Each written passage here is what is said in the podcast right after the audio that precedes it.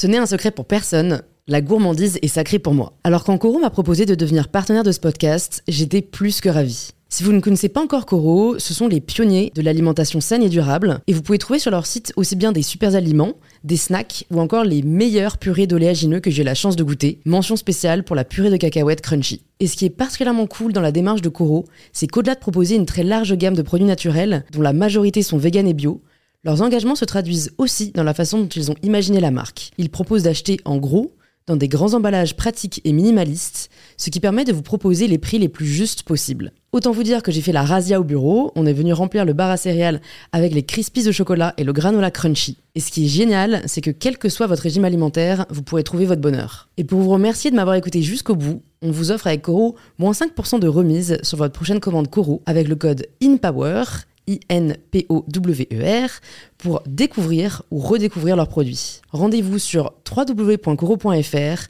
et surtout, régalez-vous.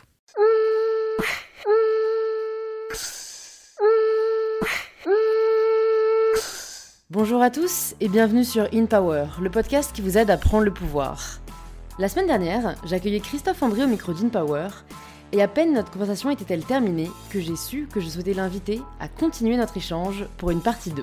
En effet, il y avait encore beaucoup de sujets que je souhaitais aborder avec lui. Le sujet de la résilience, de l'échec, de l'acceptation de l'imperfection, et aussi en savoir plus sur son propre parcours et ce qui l'a aidé à aller mieux. On échange dans cet épisode autour de ce qui caractérise notre génération et comment se préserver des pièges qu'elle présente, de ce qui peut nous aider à atteindre un plus grand niveau de sagesse et comment prendre soin de soi réellement. Vraiment, j'ai rarement rencontré une personne aussi bienveillante que Christophe, et j'aimerais le remercier à nouveau pour sa gentillesse, son authenticité et pour tout son travail. Si vous appréciez cet épisode, n'hésitez pas à lui envoyer un petit message privé sur Instagram, ça fait toujours plaisir. Et si vous souhaitez recevoir gratuitement les prochains épisodes d'InPower, vous pouvez vous abonner directement sur l'application que vous êtes en train d'utiliser, si ce n'est pas encore le cas. Et j'en profite pour remercier toutes celles et ceux qui laissent un petit commentaire sur Apple Podcasts et Spotify dans la partie avis. Je les lis tous et ça fait vraiment chaud au cœur. Je vous remercie sincèrement par avance pour votre soutien et je suis ravie de vous inviter à rejoindre cette conversation avec Christophe André. Christophe, je suis ravie de te retrouver sur InPower. Moi aussi, merci. J'invite les personnes qui n'auraient peut-être pas écouté la partie 1 à l'écouter avant d'écouter de, cette partie-là, comme ça, voilà, vous, on va reprendre un peu là où on s'est arrêté et on en parlait là avant de commencer l'épisode. On, parlait un peu voilà, de différentes méthodes de guérison et c'est là-dessus qu'on a terminé euh, au dernier épisode. Et je voulais justement te parler un peu de, de l'effet placebo. Alors, euh, les auditeurs et les auditrices du podcast savent qu'en ce moment, j'essaye un peu de le lancer voilà, à toutes les personnes qui, qui auraient peut-être des, connaissances sur le sujet, mais parce qu'en fait, je trouve ça vraiment fascinant. Euh, de, qu'est-ce qu'il y a derrière l'effet placebo? Comment expliquer le fait que des personnes à qui on va donner une pilule euh, vide de, voilà, de sucre, ou je ne sais pas ce qu'on utilise, mais qui n'a aucun principe actif, et on va réussir à avoir 50% de rémission, ou en tout cas des, effets assez incroyables. Qu'est-ce qui est à l'œuvre derrière, et est-ce que toi, voilà, tu l'as étudié ou tu l'as observé dans ta pratique? Oui, oui, tous les médecins, tous les soignants connaissent cet effet placebo. Alors, euh, effectivement, ça, veut dire que notre esprit a le pouvoir, à partir de ses croyances, de ses convictions, euh, d'avoir un effet biologique sur notre corps, puisque c'est ce que montre l'effet placebo, hein, qui consiste effectivement à donner dans une gélule euh, une substance qui n'est pas active, mais alors que la personne qui reçoit la substance, et même en théorie, il faut que le médecin qui donne, qui prescrive le, placebo ne sache pas lui-même si c'est un... Oui, parce que sinon son, son comportement, sa façon de donner la, la, gélule, le médicament va trahir qu'il n'y croit pas. Et donc, c'est les procédures qu'on appelle de double aveugle, c'est-à-dire il y a, on tire les gens au sort, les patients, la moitié vont recevoir le placebo et la moitié recevra le médicament actif pour qu'on puisse comparer sur des migraines, par exemple, ou des choses comme ça. Et on dit double aveugle parce que le patient ne sait pas qu'est-ce qu'il va avoir, mais le médecin ne sait pas non plus qu'est-ce qu'il donne pour que personne n'influence.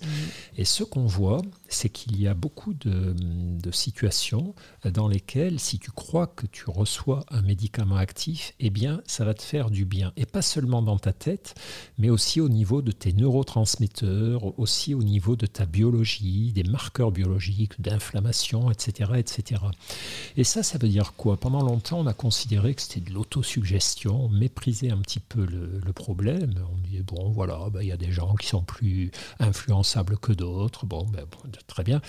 Et en réalité, depuis quelques années, on est en train de se dire, mais non, mais c'est absurde. En fait, c'est un, pouvoir euh, que, dont nous disposons au point de vue de, nos capacités cérébrales, qui est le pouvoir de euh, d'agir sur l'état de notre corps. C'est-à-dire, c'est pas seulement de nous calmer, mais c'est finalement de faire baisser un peu l'intensité de nos douleurs, de, d'augmenter peut-être un peu euh, l'efficacité de nos défenses immunitaires, de façon biologique, hein, une fois de plus, je précise. Alors, c'est pas non plus euh, la toute-puissance, attention, c'est-à-dire le pouvoir de notre esprit sur notre corps. Je ne peux pas guérir un cancer simplement en me persuadant que mon esprit est assez puissant, etc. etc. Par contre, euh, tout ce qui concerne les douleurs, tout ce qui concerne le, euh, voilà, des, choses réversibles hein, au point de vue de notre santé, bien souvent, on pourrait se passer de certains médicaments et en s'y prenant bien avec des approches comme la méditation, la sophrologie, l'auto-hypnose, enfin mhm. tout, ce qui se développe beaucoup aujourd'hui,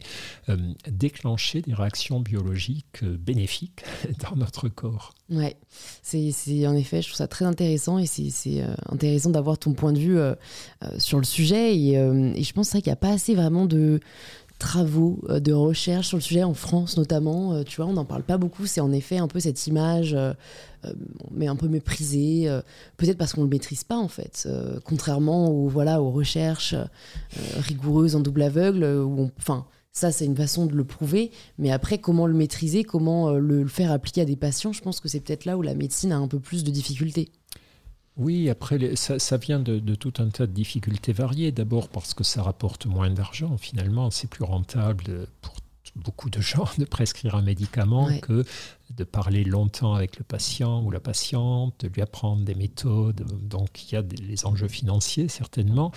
Et puis il y a aussi quand même les efforts à accomplir. Moi je suis très frappé euh, par la j'allais pas dire, faut pas dire la paresse ou la flemme, mais euh, on est, très souvent paresseux. C'est-à-dire quand tu vois par exemple le, marché des, médicaments contre les remontées acides, contre les acidités d'estomac. C'est, des fortunes que font les laboratoires pharmaceutiques pour, euh, voilà, ça s'appelle les IPP, les inhibiteurs de la pompe à protons. Et parce que les gens, effectivement, leur estomac laisse remonter des, de l'acide, puisque l'estomac digère les aliments grâce à une sécrétion d'acide, et l'acide remonte le long de l'œsophage, ça fait des brûlures, etc. Bon.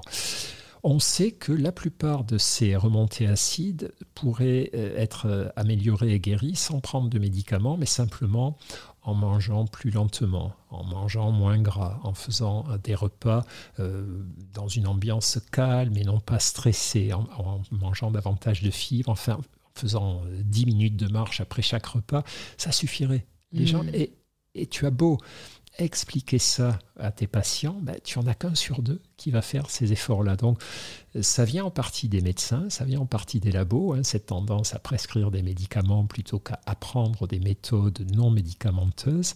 Mais nous aussi, on est parfois euh, pris un peu la main dans le sac de notre, de notre flemme. On ne mmh. voilà, on fait pas forcément tout ce qu'il faut pour notre santé. C'est quand même euh, c'est quand même du boulot et prendre soin de son corps, c'était des petits efforts, des, des, des, des, voilà, et tout un tas de choses à accomplir qui sont pas forcément euh, euh, aussi simples que prendre un médicament, quoi. Ouais, c'est vrai que c'est un peu l'option de facilité, et c'est oui, c'est pour ça qu'aujourd'hui c'est aussi démocratisé. Tu parlais de prendre soin de son corps, et je voulais aborder, j'ai regardé un peu tous les ouvrages que tu avais écrits, tu en as écrit un sur la, la vie intérieure. Et autant on prend, enfin, on a un peu conscience aujourd'hui qu'il faut prendre soin de son corps, euh, voire prendre soin de soi, mais rarement de sa vie intérieure. Déjà, c'est un terme assez abstrait pour beaucoup de gens. C'est pas quelque chose qu'on nous enseigne ou tu vois, si on n'a pas des parents sensibilisés un peu à ça, on, peut passer à côté. Qu'est-ce qui t'a fait euh, se pencher du côté de la vie intérieure et comment toi tu la nourris Je trouve ça intéressant d'échanger sur ce sujet. La, vie intérieure, ben, moi c'est toujours tout ce qui, euh, tout ce qui m'a tourné vers le, voilà, le fonctionnement psychologique, ça a eu deux sources. Hein. D'abord mon métier. Moi, j'ai passé ma vie à faire un métier assez génial, c'est-à-dire c'est d'aider les gens à comprendre ce qui se passait dans leur tête et à mmh. le réorienter vers un fonctionnement plus harmonieux, moins d'angoisse, moins de déprime, moins de colère et davantage de, bien-être intérieur. Donc forcément, bah, il fallait qu'on explore un petit peu ce qu'il y avait à l'intérieur de leur crâne et puis euh, comme tous les êtres humains, moi j'ai toujours aussi bien euh, pris note qu'il se passait des tas de choses quand même entre mes deux oreilles, dans mon cerveau. Et surtout, euh, ce, que, ce dont tu t'aperçois très vite, c'est que euh, ça pèse beaucoup plus lourd qu'on ne peut l'imaginer. Ce, ce, qui nous fait souffrir ou ce qui nous fait plaisir dans nos vies, c'est pas seulement les événements extérieurs, ce qui nous arrive relationnellement ou matériellement, c'est aussi la manière dont on est capable d'accueillir ces événements, de les savourer, d'en profiter ou parfois malheureusement de de complètement passer à côté.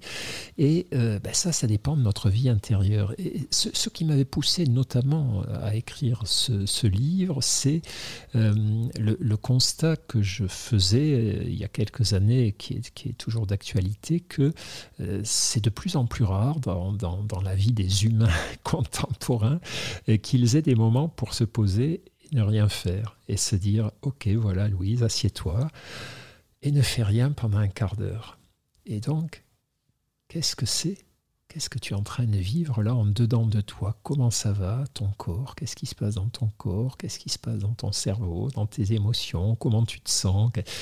Et, prendre le temps de, de, de, faire ces petits relevés de notre météo intérieure, c'est juste ça, la vie intérieure. Et, effectivement, euh, j'ai toujours un peu honte quoi d'insister là-dessus, tellement ça paraît simple. Quoi, ça me pour moi, en tout cas, pour les, les gens de ma génération, ça paraît une que c'est quelque chose d'important.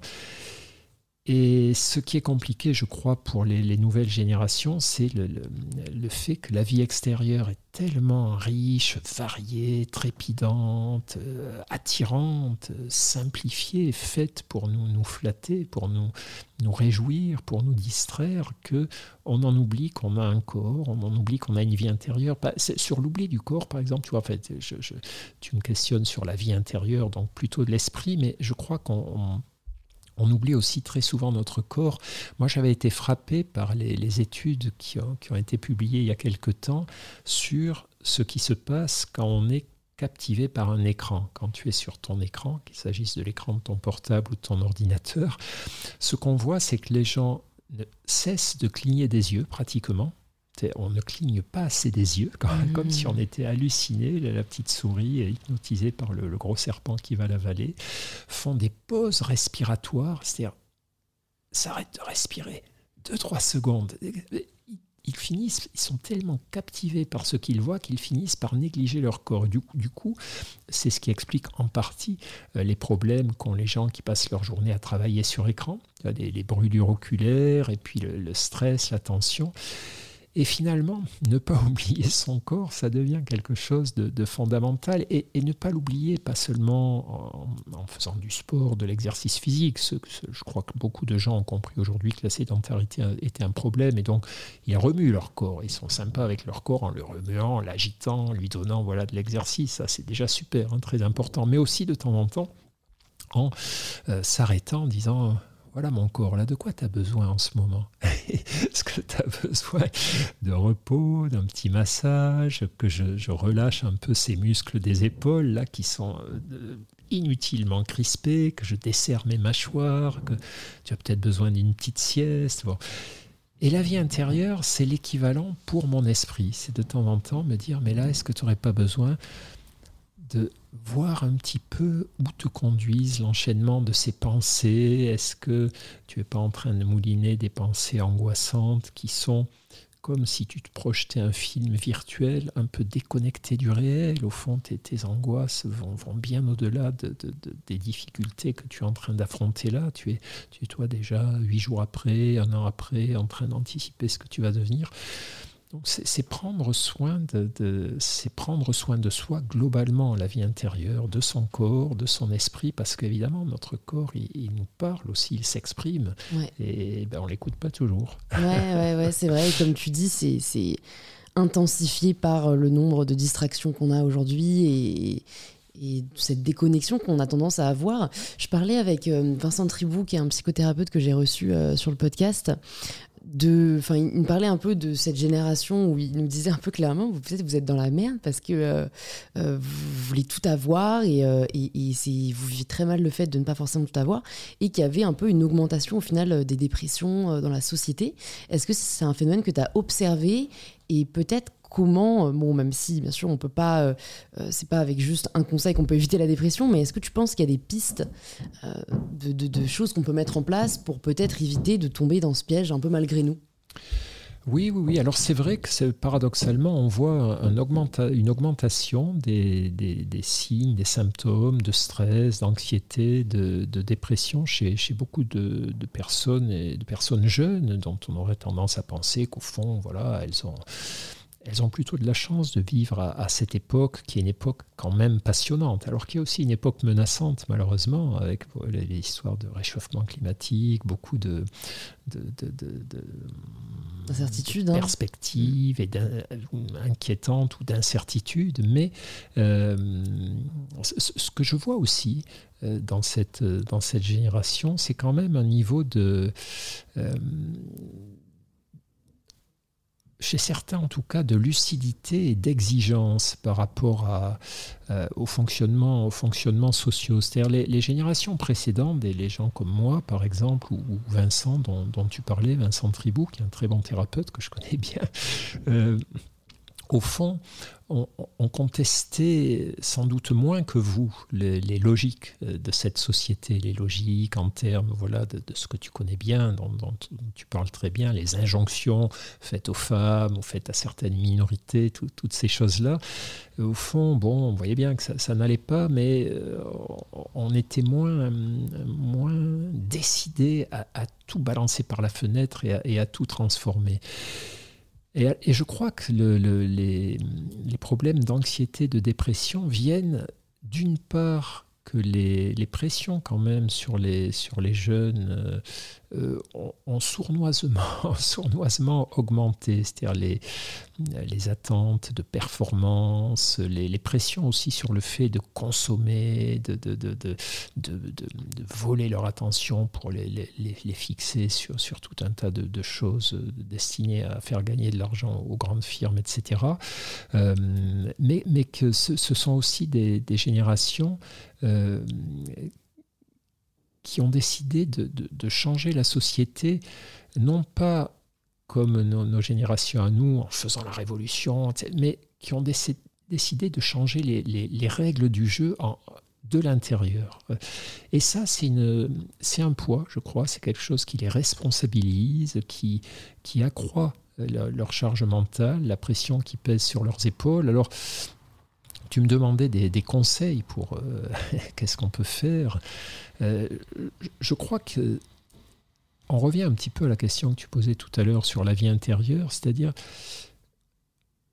on a des besoins, on a des besoins qui sont des besoins fondamentaux et on ne peut pas aller bien euh, si on ne prend pas soin de son temps de sommeil, de son alimentation, de son corps, si on n'accorde pas à son cerveau les nutriments que sont des moments de calme, des moments de lenteur, des moments de continuité, des moments de reconnexion à la nature, des, des moments de partage amical. Et quand tu fais comme ça le, check-up de la vie des personnes qui souffrent de stress ou d'anxiété, tu t'aperçois souvent, une fois de plus, que c'est pas seulement des événements extérieurs. Bien sûr que si j'ai des problèmes au boulot, si j'ai des problèmes dans mon couple, si j'ai des problèmes financiers, euh, ça va accroître mes souffrances psychologiques, mais tu t'aperçois aussi qu'il y a euh, un manque dans tout le travail d'équilibrage qu'on doit faire pour nous, un manque dans le soin euh, de soi, le soin qu'on doit s'accorder,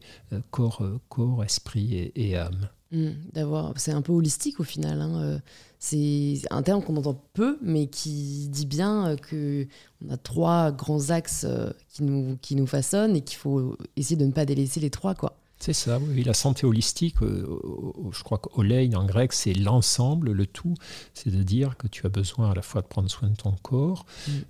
en le nourrissant, en le bougeant, en le choyant, lui accordant un temps de repos, de ton esprit, en, comprenant aussi que euh, de, quoi je nourris mon esprit. Est-ce que je le remplis de pensées généreuses, optimistes, joyeuses, ou est-ce que je ne le remplis que de stress, que de soucis? Est-ce qu'il y a une bonne, un bon équilibrage là-dedans? Mhm. C'est normal de me tenir au courant des mauvaises nouvelles du monde, mais c'est important aussi de me tenir au courant des bonnes nouvelles. Ça, c'est toutes les études sur les gens qui regardent trop les, les, les, chaînes d'infos en continu ou qui sont trop focalisées sur les, actualités.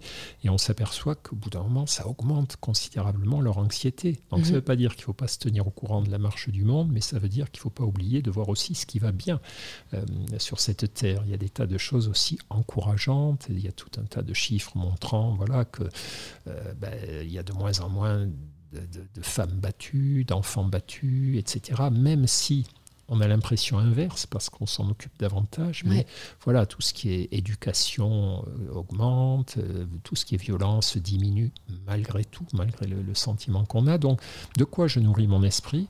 Et puis aussi, il y a cette question mystérieuse de l'âme, au fond, tous ces moments où je me tourne vers la nature, je me tourne vers la, contemplation, je me tourne vers ce sentiment d'appartenir au monde qui m'entoure, et tout, tous ces instants, au fond, qu'on ne touche du doigt parfois que, que quand on est en vacances. Il n'y a, que lorsqu'on est en vacances que euh, on peut avoir des moments où on est voilà couché dans l'herbe la nuit, à regarder les étoiles au-dessus de notre tête. Et pourtant, ce truc-là, on devrait le faire très souvent. Alors, c'est plus mm. dur en hiver parce qu'il fait froid.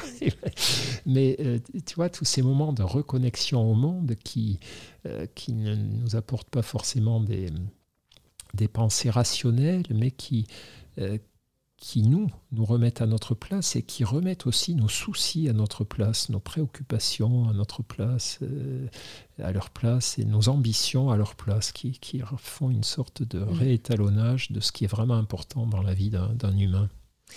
Alors là, je vais peut-être partir sur un truc assez... Euh, enfin, qui, assez propre aux entrepreneurs, mais euh, je, je, en entendant en parler, je, ça m'est vraiment venu à l'esprit. En fait, j'ai l'impression que quand euh, il y a de plus en plus de personnes qui sont à leur compte, qui lancent leurs projets, et en fait, c'est vachement du, non-stop. C'est, euh, tu vois, moi, ce dont tu parles, en fait, j'ai l'impression de ne jamais l'avoir, parce que même quand je pars en vacances, je dois poster sur les réseaux, enfin, je dois poster, c'est moi qui me l'impose, hein, mais il y a ce truc de, ben, ça dépend que de moi, en fait, de, entre guillemets, si ça marche ou pas. Donc, euh, j'ai jamais vraiment l'esprit tranquille. Parce que c'est pas comme si, euh, bah, tu vois, mes parents, quand ils partaient en vacances, ils n'avaient pas de travail à faire. C'était, ils sortaient du bureau et c'était une semaine euh, complète où ils n'ont quasiment euh, rien à penser. Et je pense qu'on est beaucoup, de plus en plus en tout cas, à souffrir de ce mal de ne pas arriver à déconnecter et à laisser la charge mentale de côté. Absolument. Est-ce que tu aurais des conseils pour les personnes comme moi qui ont du mal à déconnecter? Mais ça, c'est très juste. Je pense que c'est une des grandes difficultés auxquelles vous êtes, vous êtes confrontés. Effectivement, la continuité, la technologie a rendu possible une continuité, mais pratiquement 24 heures sur 24, hein, euh, de, de la connexion, euh, de la connexion à, nos loisirs, à nos soucis, etc. etc. Et ça, c'est à la fois bah, une bénédiction, parce que ça rend énormément de services, effectivement, et une malédiction parce que là encore, on est doté d'un cerveau qui n'est pas équipé pour ça. Ce qu'il faut bien comprendre, c'est que le, cerveau qu'on a dans, nos boîtes crâniennes, c'est un très vieux machin. Ah ouais, ça c'est fascinant. Qui a des centaines de, milliers d'années d'évolution et qui a connu euh, à 99% des environnements où euh, c'est la rareté qui dominait. C'est-à-dire lorsqu'on était voilà, des, primates, et puis même les, cerveaux de nos ancêtres, hein, il, y a, quelques milliers d'années, même quelques centaines d'années, euh, eh bien, euh, c'est tous ces humains qui nous ont précédés, et donc qui nous ont légué hein, leur cerveau, leur cervelle, leur machinerie cérébrale, c'est des humains qui vivaient dans des environnements où la nourriture était assez rare, quand tu avais faim, ben, il fallait aller arracher tes carottes dans ton jardin, les peler, les couper, couper des bûches, allumer le feu. Tu vois, il y avait de quoi calmer tes, crises boulimiques, par exemple. Euh, ce qui était assez rare aussi, c'était les rencontres amoureuses. Il n'y avait pas 36 000 personnes à rencontrer. Ce qui était assez rare, c'était les loisirs, les moments de détente. Donc, on évoluait dans des univers rares où c'était important de ne pas rater ces occasions-là. Il fallait que notre cerveau capte tout de suite ce qui était intéressant, nouveau, réjouissant, nourrissant, etc. Et là, pour la première fois dans l'histoire de l'humanité, on, vit dans des univers de pléthore, où tout, pour les Occidentaux que nous sommes en tout cas, où tout est abondant. la nourriture est abondante, les fringues sont abondantes, les produits culturels sont abondants, les séries sont abondantes. On vit dans un monde où on ne pourra jamais lire tout ce qu'il y a à lire, voir tout ce qu'il y a à voir, mm. faire tout ce qu'il y a à faire, accomplir tous les voyages. Tout est, c'est une pléthore absolue. Et notre cerveau devient dingue parce que on a tous envie de faire les choses à fond et de vivre tout ce qu'il y a à vivre de notre mieux D'abord parce qu'une fois de plus, cérébralement, on est équipé pour avoir cet appétit euh, pour tout ce qui est, qui est intéressant. Et euh, que, en plus, bon, voilà, d'un point de vue existentiel, euh, on sait qu'on est mortel, qu'on est sur Terre pour un certain nombre d'années, donc on a vraiment envie de, remplir quoi, cette existence. De pas... Et on vit au fond les temps d'ennui ou de solitude comme des temps perdus. Or, le, le danger qui nous menace, c'est que notre cerveau n'est pas non plus prévu pour être en permanence sollicité chaque heure de la journée et chaque jour euh, de la semaine. Il a besoin de temps de repos, il a besoin de ces temps de déconnexion, mais au fond, il nous le dit moins fortement que notre corps. Notre corps, quand on l'a trop agité, il est fatigué, il nous envoie des signaux de fatigue, où euh, on se, fait, voilà, on a des entorses, on a des, tendinites, enfin si on maltraite notre corps ou si on mange mal, ben, il nous fait, nous crée des colites, des remontées acides, enfin bref. Notre cerveau, c'est moins clair. Notre cerveau, il nous envoie souvent des messages détournés de, voilà, on va avoir mal à la tête, ou on va euh, se sentir moins heureux de vivre, mais on ne fait pas forcément le, le rapport avec l'espèce d'indigestion et surtout d'épuisement qu'on lui impose. Alors, les solutions, ben, on, revient à des trucs très très basiques. autrefois, les gens ne travaillaient jamais le dimanche. Tous les magasins étaient fermés.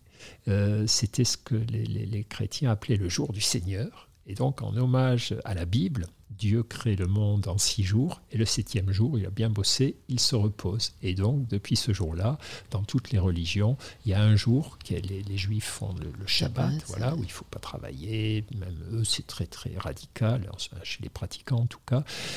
Et on a oublié cette histoire du, dimanche qui est fait pour ne rien faire. Parce que comme on peut, grâce à nos écrans, euh, travailler ou communiquer sur les réseaux sociaux, euh, ben, c'est un appel irrésistible. Et puis c'est irrésistible, c'est facile aussi. Euh, effectivement, tu vois, c'est comme pour la nourriture, c'est plus facile d'aller dans mon placard et d'ouvrir un paquet de chips que de me faire un pot-au-feu, qui est une opération qui me prendrait quelques heures. Là, le paquet de chips, c'est une seconde, c'est facile, c'est immédiatement gratifiant. Donc je vois pas tellement d'autres solutions que s'imposer un petit peu en force, par exemple, de ne jamais rien poster sur les réseaux sociaux le week-end. Moi, c'est ce que j'essaie de faire, mais moi, c'est plus facile parce que je suis vieux, j'ai grandi dans un univers où ces trucs-là n'existaient pas, donc je suis plus méfiant, tu vois, je vois très bien, hmm. je sens mieux venir. C'est sournois. voilà, je vois bien le côté fourbe de ces réseaux sociaux. Et ils sont charmants, mais ils sont fourbes aussi. Et, donc, voilà, le, principe, ne jamais rien poster sur les réseaux sociaux, ne jamais envoyer de mail, euh, à part à mes amis très proches, etc. Mais je, pense que votre génération va redécouvrir la nécessité de ces temps de, pause digitale. Euh, c'est, tu vois, c'est comme manger tout le temps. C'est comme, euh, imagine quelqu'un, et il y a des gens qui font comme ça, qui passent sa journée à grignoter chez lui, il y a toujours voilà, des cacahuètes, des, sucreries, et il passe sa journée à grignoter, c'est bon, c'est agréable, mais euh, il n'a jamais son estomac au repos. Et, on fait pareil avec nos cerveaux en passant nos journées sur les réseaux sociaux, à absorber des informations, à regarder des, distractions. Donc, euh, c'est... Mais moi, j'ai le sentiment que c'est quelque chose dont, votre génération est en train de, prendre conscience tranquillement et que c'est une génération intelligente et qu'elle va trouver des solutions. Allez, on croit, on croit en nous.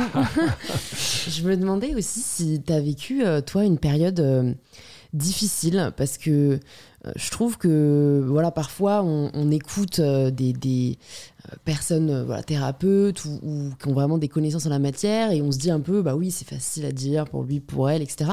Et d'avoir un exemple concret, tu vois, de, de période, que ce soit de doute, de deuil, de, je sais pas, de, perte de confiance en, soi que peut-être tu aurais vécu que tu peux nous partager et comment tu t'as rebondi. Euh, je trouve que les histoires de résilience sont toujours pleines d'enseignements. Ouais, ouais, ouais. Bah, moi, j'aurais passé ma. Enfin, dans, dans, beaucoup de mes livres, j'essaie vraiment de mettre mes, mes, lectrices et mes lecteurs en garde en leur demandant de ne pas m'idéaliser. Parce que vraiment, moi, j'ai l'impression d'avoir bossé toute ma vie pour m'améliorer, pour surmonter mes doutes, mes angoisses, mes coups de déprime. En, gros, moi, j'ai plutôt, plutôt un héritage à la fois génétique et éducatif qui me poussait à être quelqu'un d'anxieux, d'insécurisé, avec des, passages dépressifs assez violents régulièrement. Et euh, ça ne me plaisait pas, évidemment. Donc, je crois que j'ai fait psychiatrie euh, en partie parce que voilà, j'avais vu les membres de ma famille proche aller, mal et je trouvais que c'était un mystère que, je voulais comprendre et puis éviter à d'autres personnes de souffrir ça, mais c'était aussi pour moi. Donc moi j'ai eu plein d'efforts à accomplir. Par exemple, pendant très très longtemps, j'ai eu ce, fameux symptôme, syndrome de l'imposteur qu'on est très très nombreux à avoir en tant qu'être humain, où j'avais l'impression que les gens me voyaient beaucoup plus fort, beaucoup plus brillant que, que je n'étais. Et jusqu'au jour où j'ai compris que c'était moi qui me racontais cette, cette histoire, que les gens me voyaient comme j'étais, euh,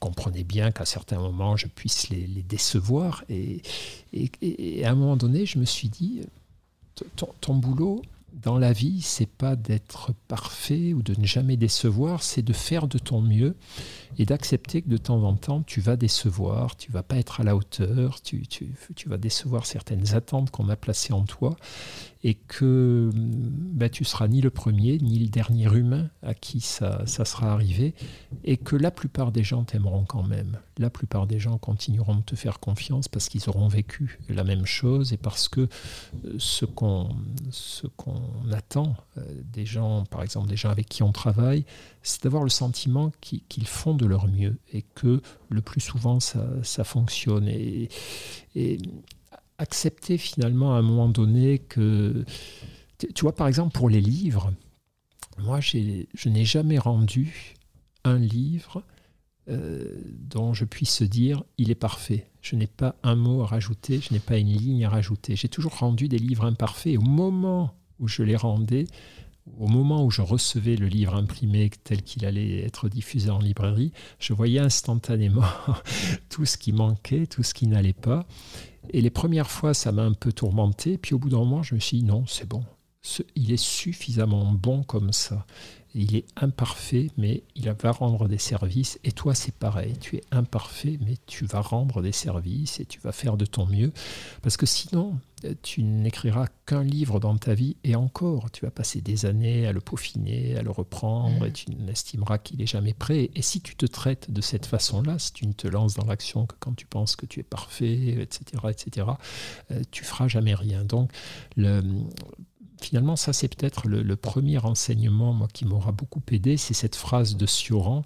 Il dit, euh, un truc capital dans la vie, c'est apprendre à être perdant. Alors quand tu apprends ça, tu dis merde, c'est quand même ennuyeux quoi, ce, truc-là. Mais en réalité non. Ce que veut dire Sioran, c'est que si tu n'acceptes pas à l'avance le fait que tu peux échouer, perdre, ou être imparfait, ou être relevé pour tel ou tel de tes défauts, ça va paralyser ton action. Donc c'est ce truc-là. Je sais pas vers quel âge j'ai commencé à comprendre ça, mais tard, hein, tu vois, c'est vers 30-35 ans, je me suis enfin euh, libéré de cette obsession de la perfection mm. euh, dans, dans, ce que j'accomplissais, dans l'image que je, que je donnais, et commencer aussi à parler de, de, mes difficultés, à expliquer. Par exemple, euh, pendant longtemps, quand je faisais des, des cours, je, J'osais presque, ou des conférences, j'étais gêné de devoir regarder mes notes. C'était l'époque où on n'avait pas encore PowerPoint. Comme si regarder tes notes montrait que tu n'avais pas assez bien préparé ta conférence. C'était vraiment con, tu vois. Et un jour, je me suis dit, ben non, tu as le droit à certains moments de te taire, de baisser la tête, de regarder tes notes, ou même en disant aux gens, excusez-moi, je vérifie où j'en suis, et de reprendre. Et les gens s'en foutent complètement. C'est, ce qui les intéresse, c'est qu'à la fin, ils aient reçu un message, un message intéressant. Donc, ce truc-là m'a, m'a beaucoup, libéré. Puis il y a autre chose que j'ai mis très longtemps à comprendre, et là ça fait partie voilà, des trucs. En gros, si je devais revivre ma vie, je pense que je ferais à peu près les mêmes choix, euh, mais je prendrais plus soin de moi. J'ai mis vraiment longtemps à comprendre que je devais prendre soin de moi. Parce que il y a d'abord ce côté piégeux des métiers de soignant où tu as l'impression que voilà, il, y a un côté un peu, il faut te sacrifier pour tes patients, qu'ils passent avant, avant toi et que bah, si on te rajoute quatre patients sur la liste de rendez-vous, euh, euh, que ça va te faire sortir à 10 heures du soir, tu ne mmh. peux pas les laisser comme ça, il faut les prendre quand même, etc. Et donc, je, euh, j'ai pas assez pris soin de moi et je pense que, vraiment ça m'a a détraqué ma santé en partie le fait de, ne pas appliquer les principes qu'on évoquait tout à l'heure on va dire de quoi ton corps a besoin de quoi ton cerveau a besoin davantage de repos de vacances etc etc et j'étais dans toutes ces injonctions que, que tu essaies de, déconstruire euh, dans, ton, dans ton domaine c'est-à-dire un bon médecin voilà doit accepter tous ses patients un bon père de famille famille doit toujours voilà, bien s'occuper de ses enfants, un bon conjoint, un bon copain, un bon ceci, un bon cela. Et du coup, j'ai tout fait sous une, une liste de choses à faire. Je me souviens, moi j'ai des souvenirs, mais c'est quand j'y repense aujourd'hui, c'est absurde. C'est-à-dire, euh, j'avais, tu vois, c'est des injonctions invisibles. Par exemple, je considérais que je devais me tenir au courant de, l'actualité euh, publique, scientifique. Donc j'étais abonné à des tas de revues qui s'empilaient, qui arrivaient plus vite que je ne pouvais les, lire. Et le soir, en, me mettant au lit, tard, tu vois, 10, 11 heures, en tout cas tard pour moi, il y a des gens qui se couchent plus tard, mais comme je me lève tôt, c'était tard, je voyais la pile des choses à lire sur ma table de nuit et je me disais, oh punaise, et je me, alors que j'avais sommeil, mon besoin c'était de dormir, quoi, ou de, faire un câlin avec ma femme, ou j'en sais rien. Et, et, je me forçais à lire. Alors je lisais un peu en accéléré, comme je sais qu'il y a des gens qui regardent les séries en accéléré. Et puis un jour, je me suis dit, mais t'es con, quoi? mais tu es malade, tu vas arrêter de t'abonner à ces trucs-là et tu vas te tenir au courant de loin en loin. Et puis surtout, si tu as sommeil, tu dors. Tant pis pour les revues, tant, pis pour les bouquins. Et ça, ce qui m'a aidé, c'est la méditation. C'est le, le, tout premier stage de méditation, la retraite de méditation que j'ai faite, où on nous a dit, vous ne, on ne parle pas, on ne téléphone pas, bien évidemment, on ne regarde aucun écran et on ne lit pas. Mm. Et donc, on était tous les soirs au lit à 21h, avec l'interdiction de bouquiner. Et donc, tu regardes ton plafond et peu à peu, tu te dis, bon, qu'est-ce que je vais pouvoir faire? Et, tout à coup, tu t'aperçois que ben, tu peux t'accorder de, l'attention, du repos, de la bienveillance, et, et qu'au fond, euh, tu as aussi besoin de ça. Et tu vois, ça, c'est venu très très tard. C'est pour ça que moi, ça me réjouit quand je vois des jeunes de, 20, 25, 30 ans qui, euh, qui s'intéressent à la méditation, au yoga, aux, soins de soi. Moi, j'y vois euh, une, intelligence de leur, de leur santé très très très très belle. Et c'était moins, on en parlait moins à mon époque finalement de ces, ces histoires-là. Donc ça, c'est un bon côté de, de, de ce qui se passe aujourd'hui. Oui. C'est vrai, bah, souvent quand on a un extrême, il y a l'autre qui commence à apparaître. Euh, il a peut-être fallu ça, mais c'est un, un, super bel exemple que tu donnes euh, où en fait je pense qu'on avait pas mal de gens, euh, même fatigués, vont se forcer à faire quelque chose, mais souvent on se l'impose. C'est on se dit, bah non, je dois faire ça. Et même moi, tu vois, ça m'arrivait bah, parce que tous les, les, podcasts sortent tous les mardis à 7h du matin. en fait, parfois le lundi soir à 23h, on est encore en train de finaliser la mise en ligne. Et en fait, je me disais toujours, en fait, j'ai pas le choix. Enfin, en fait, ça doit sortir le mardi à 7h. C'est ça. Et en fait, maintenant, euh, même si j'arrive euh, globalement à toujours le sortir le mardi à 7h, je me prends plus à l'avance. Et quand, parfois, bah, en fait, il est tard, le lundi soir, qu'il n'est pas en ligne, je me dis, bah tant pis. soit il sortira mardi à midi, soit il sortira mercredi matin et personne va mourir. Mais c'est vrai que c'est beaucoup en fait apprendre à être plus indulgent vers soi-même. Et là où ce que je trouve difficile dans, dans euh, ce que tu dis, mais dans ce que pas mal de gens prônent, c'est qu'en fait parfois euh, juste le savoir n'aide pas. Et en fait, il faut pas. Et c'est ça qui est un peu dommage, je trouve, c'est que parfois on donne plein de conseils et, ça aide, euh, mais on le sait, mais on ne le connaît pas. Enfin, il y a un peu cette différence entre le fait de le savoir théoriquement et le fait de vraiment le comprendre, en avoir conscience et du coup parvenir à le mettre en place. Et ça, c'est vrai que euh, bon, j'ai l'impression que c'est propre un peu à l'histoire de chacun. Euh. Oh, c'est plus même, je crois que c'est propre aux, humains, c'est-à-dire en réalité, c'est l'expérience qui nous transforme, c'est faire l'expérience d'une situation plutôt que savoir qu'elle existe. Et donc, ben, c'est l'éternel débat euh, autour de la sagesse. La sagesse, c'est, en théorie, c'est on sait que des ennuis peuvent arriver et donc on, oriente notre vie pour que ces ennuis n'arrivent pas. Et malheureusement, comme on n'est pas sage, c'est quand les ennuis arrivent, quand euh, on tombe malade, quand euh, notre conjoint se barre, quand voilà, on, on s'est mis en échec pour, euh, parce qu'on n'a pas assez, assez, lâché prise ou on s'y est mal pris, c'est en réalité la souffrance, la maladie, l'échec qui nous force euh, en faisant l'expérience de cette souffrance, qui nous force à réfléchir et à dans le meilleur des cas, parce qu'il y a des gens malheureusement qui repartent au combat tête baissée, mais qui nous forcent à réfléchir et qui nous forcent à, repenser euh, la situation. Moi, j'ai le souvenir d'une patiente qui m'avait euh, beaucoup ému, j'en parle dans mon bouquin sur les consolations, c'était une jeune femme brillante, très très très très douée, mais voilà, qui était qui était devenue euh, accro à son boulot, un workaholic, voilà, alcoolique de son travail. donc évidemment, elle avait fait un burn-out. Et donc, ça l'avait détruite. Hein. Elle avait vraiment mis du temps à s'en remettre. Ok, elle commençait à aller mieux, etc. Et puis, euh, en commençant à se reconstruire, donc elle me raconte un peu. Alors, je dis bon, très bien, mais là, vous avez compris, il faut, prendre soin de vous, etc. Elle me dit oui, oui, non, moi, je prends soin de moi. D'ailleurs. Euh, d'ailleurs, j'ai décidé de, de, de, me mettre au marathon et je me suis donné pour objectif de courir le marathon en moins de trois heures. Et, et là, je me suis dit, bon, il y a quand même, c'est bien, elle prend soin d'elle, mais il y a des petits réglages à, terminer. Elle, elle, était repartie sur des trucs qu'elle voyait comme bénéfiques, bon, c'est bien, mais où elle se repartait dans le système de se mettre la pression. Donc mm. l'adversité, malheureusement, ne l'avait pas forcée à réfléchir suffisamment. Mais ce que je veux dire, c'est que, hélas, la plupart d'entre nous ne devenons sages que sous les coups de l'adversité les succès, malheureusement, nous dopent, nous donnent de l'énergie, mais ne nous font pas assez réfléchir sur ce qui nous manque. Et c'est les échecs et l'adversité qui nous font mal, qui nous foutent par terre et qui nous contraignent à la réflexion. C'est affreux, mais, mais hélas, c'est comme ça. Après, euh, alors euh, c'est mon esprit qui a à tout prix de chercher des contre-exemples, mais bah, je pense à hum, Mathieu Ricard avec qui tu as coécrit des ouvrages.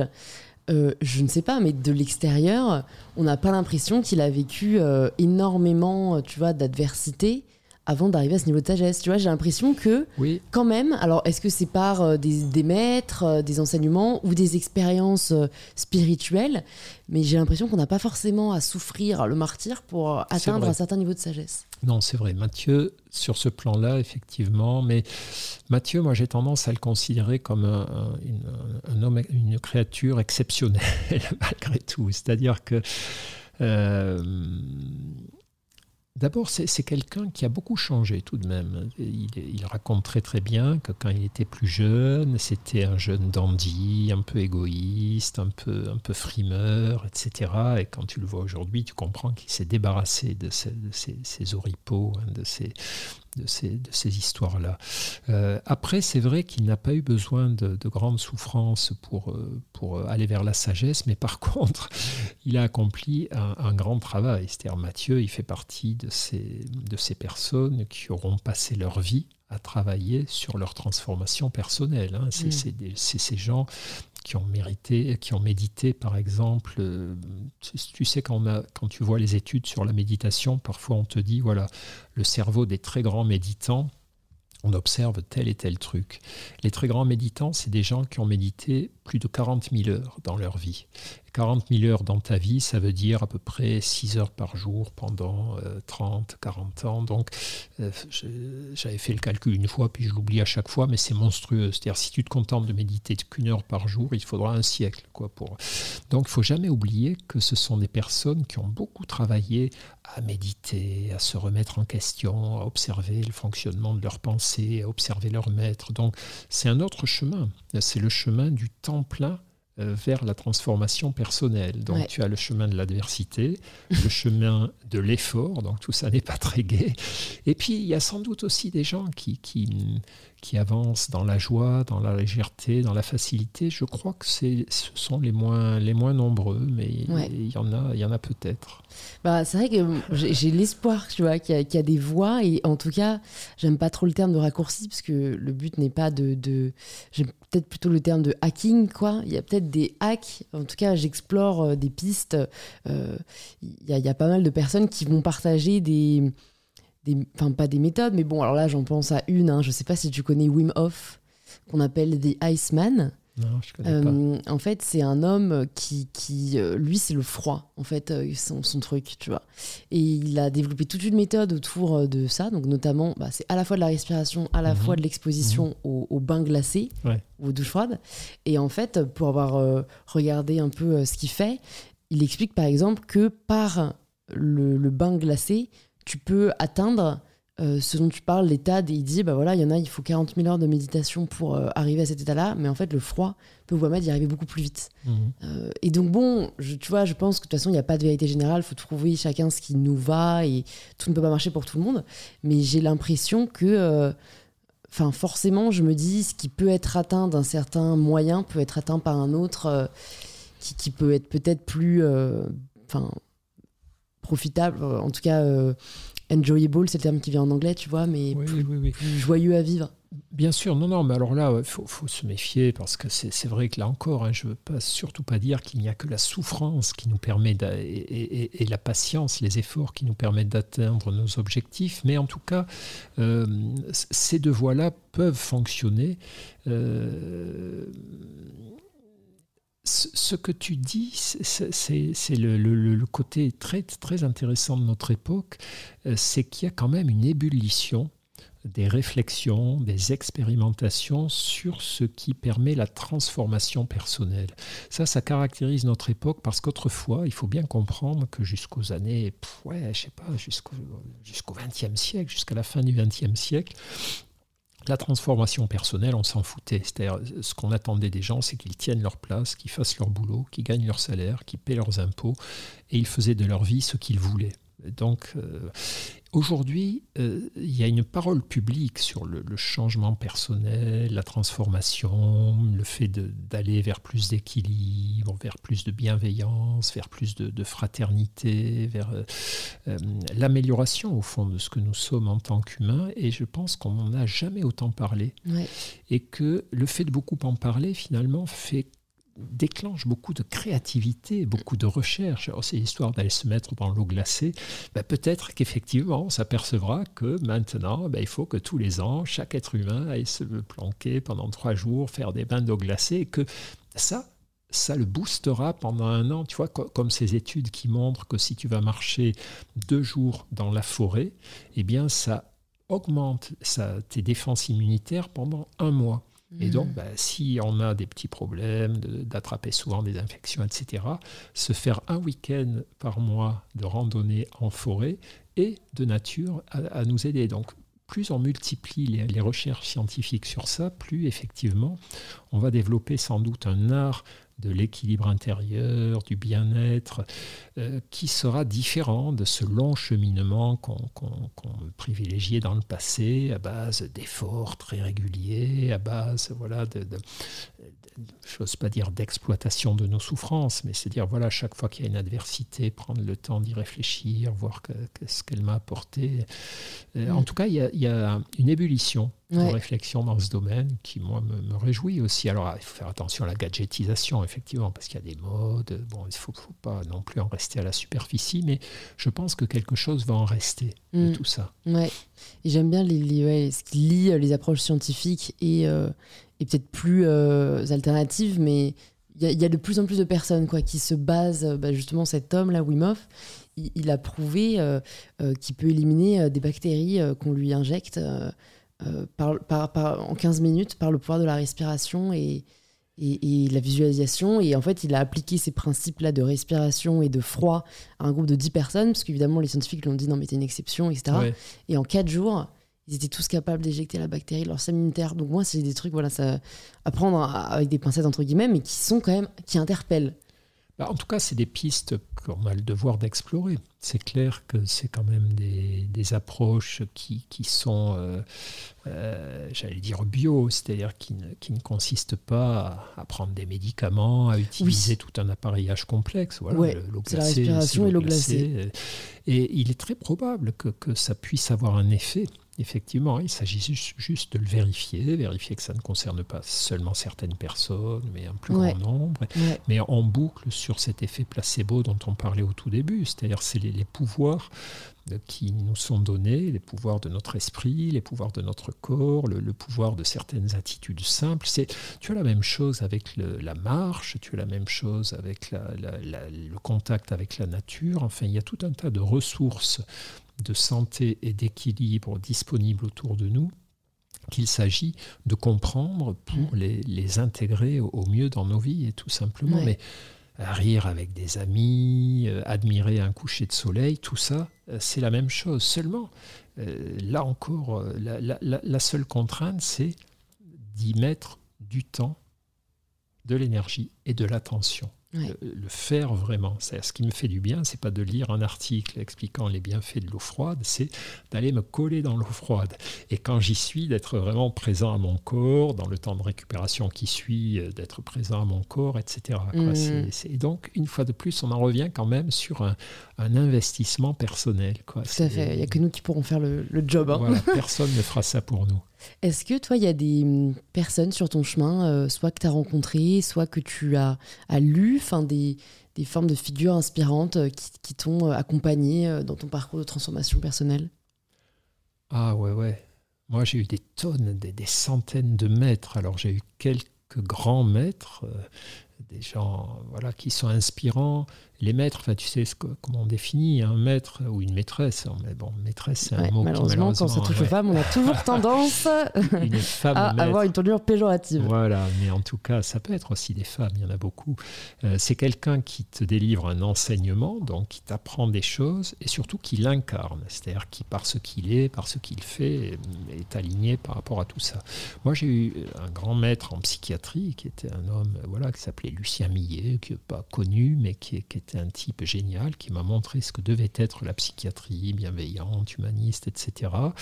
Euh, j'ai eu mon beau-père qui était un maître de bonheur, qui était la créature la plus douée pour le bonheur que j'ai jamais connue. Il était capable de, de, se réjouir de tout. Moi, je raconte souvent un jour, il a eu un accident, il habitait au Pays Basque, il se casse la figure dans les escaliers, il s'ouvre le crâne, 30 points de suture, enfin, il a failli passer parce qu'il a une hémorragie énorme. Il était tout seul, il n'y avait pas son épouse à la maison, il n'y avait pas de voisin, personne. Il réussit à ramper jusqu'au téléphone, à appeler les pompiers qui viennent le chercher, il y avait du sang partout, ils le mettent dans l'hélico, ils l'amènent à l'hôpital de Bayonne, bref. Le soir, il, nous appelle, puis il tombe sur moi, il me dit Ah, Christophe, je suis content de vous avoir. Je viens de vivre une journée extraordinaire. J'ai fait de l'hélicoptère au-dessus du Pays Basque. Alors ces pompiers, ils sont merveilleux. Je lui dis, mais attendez, attendez, Pierre, qu'est-ce que c'est que cette histoire? Qu'est-ce qui vous est arrivé? Il dit, oui, je suis tombé, je me suis ouvert le crâne. Mais bon, là, ça va bien, j'ai un pansement. Mais alors, incroyable, j'ai été bien accueilli à cet hôpital. Et toute sa vie était comme ça. C'est-à-dire même, tu vois, le type, il avait failli mourir, 30 points de situation. Et il, extrayait de cette situation ce qu'il y avait de bon en extraire. Lui, c'est un maître incroyable. Et puis, bah, après, les rencontres, des gens comme Mathieu Ricard, Christian Bobin. Et puis après, tous ces, tous ces humains qui ont été pour moi des maîtres transitoires, qui, qui, qui ont fait preuve de sagesse, mes filles régulièrement m'ont émerveillé et m'ont appris des choses, tu vois, en termes de joie de vivre. Je parle souvent d'une de mes filles qui m'a appris l'enthousiasme. Il m'a appris que l'enthousiasme n'était pas une faiblesse. Moi, j'avais peur que l'enthousiasme conduise forcément un humain à la déception. Tu vois, es enthousiaste et donc forcément, au bout d'un moment, le réel te déçoit. On s'en fout on s'en fout. Du moment que tu as la, joie, le bonheur de l'enthousiasme, que ça t'a poussé vers les autres, que ça t'a poussé à faire des choses, même si après euh, tout n'est pas comme tu l'avais rêvé, au fond tu restes gagnant par rapport aux gens qui sont sceptiques, qui sont des chouineurs, qui disent oui mais non, c'est pas gna gna gna gna. Ils font rien, ils, restent dans le négatif. Donc tu vois, toutes ces choses-là, je les ai appris au contact d'autres, humains. Mmh et, et, tous les humains, enfin je crois que c'est rare que j'ai côtoyé des gens qui ne m'aient pas appris quelque chose, qui n'aient pas leur bon côté, leur intelligence, leur sagesse, et à propos desquels je ne me sois pas dit ah, ça c'est bien. Ah, ça vraiment c'est bien. Même si par ailleurs je trouvais que le reste de leur vie ne me passionnait pas. Mais, tu vois, et ça aussi c'est, c'est ouvrir les yeux euh, sur ce, que, sur ce que les humains peuvent nous, nous enseigner, nous apprendre. Mm. Ça, ça aurait été une de mes grandes joies. Écoute, justement, je voulais, parler de, je voulais te parler de tes filles. Je vais te poser une question. Euh, si, euh, tu vois, tous tes ouvrages euh, disparaissaient, qu'on n'avait plus accès à ton travail, qu'on n'avait plus accès à ce que tu as produit, et que tu avais juste une feuille et un stylo pour écrire trois enseignements majeurs que tu aimerais partager à tes filles, si jamais tu étais amené, tu vois, à plus les revoir, qu'est-ce que tu leur dirais? Bah, Des choses assez assez simple, c'est-à-dire euh, euh, vivre, je suis désolé, c'est une platitude absolue, mais vivre est une chance. Voilà. Être en vie, ça doit suffire à notre bonheur. Ça, ça serait le, premier truc. Euh, le deuxième, ça serait aime et pardonne. Voilà, il faut, aimer son, son, semblable et pardonner à son semblable et s'aimer et se, et se pardonner. Et le troisième, euh, je sais pas, ce serait regarde le ciel chaque jour et souris. Voilà, regarde le ciel en souriant chaque jour et en respirant pendant cinq minutes. Bon, je suis désolé, j'avais rien préparé. Là, tu m'as pris par ah surprise. Ouais ah non, mais écoute, c'est très beau et je pense que les enseignements, c'est, c'est parfois les choses les plus simples dont on doit se rappeler et qui sont les plus difficiles à appliquer. Donc, euh, Sans doute. je te remercie. Je vais te poser deux dernières questions. Si tu pouvais euh, écouter, entendre quelqu'un au micro d'InPower de ce podcast, qui est-ce que ce serait? Qui j'aimerais entendre euh, en train de parler avec toi? Ah, J'adorerais écouter Christian Bobin parler avec toi. D'accord. Ah ouais ça, ça il est tellement incroyable quoi dans sa façon poétique de, dialoguer. Oui, ça. Ok, bah super, je, note ça. J'espère qu'on mm. aura Christian euh, sur le podcast. Et la dernière question, je crois que je te l'avais pas posée euh, au dernier épisode. Sinon, je te la repose et on verra si, si tu as de nouvelles euh, choses à nous apporter. Ça signifie quoi pour toi prendre le pouvoir de sa vie? J'aurais tendance à répondre que ça signifie comprendre tes besoins intérieurs et y répondre avec bienveillance à méditer. C'est super, on, laisse, euh, on termine sur cette euh, très belle, tu vois, euh, enfin, ce très bel enseignement que chacun est libre d'interpréter comme il veut. Écoute, je te remercie Christophe. L'heure est encore passée à toute vitesse. Merci Louise, merci à toi. Merci beaucoup. Je mettrai dans les notes du podcast les liens qui redirigent vers tes ouvrages, vers ton nouveau compte Instagram que je vous invite à aller suivre. Et puis bah, j'espère à très vite. À bientôt. Au revoir. Si vous entendez ce message, c'est que vous avez écouté l'épisode jusqu'au bout, et pour cela je vous dis un grand merci. C'est peut-être que cet épisode vous a intéressé, inspiré ou aidé. Et si c'est le cas, ça nous fait toujours hyper plaisir de voir vos stories en train d'écouter le podcast. Vous pouvez nous taguer Christophe André officiel et mybetterself pour que l'on puisse le voir et interagir avec vous. Si vous souhaitez écouter d'autres épisodes inspirants, plus de 190 épisodes sont déjà disponibles sur InPower. Vous pouvez vous abonner directement au podcast sur l'application que vous êtes en train d'utiliser et je vous dis donc à très vite pour un tout nouvel épisode d'InPower.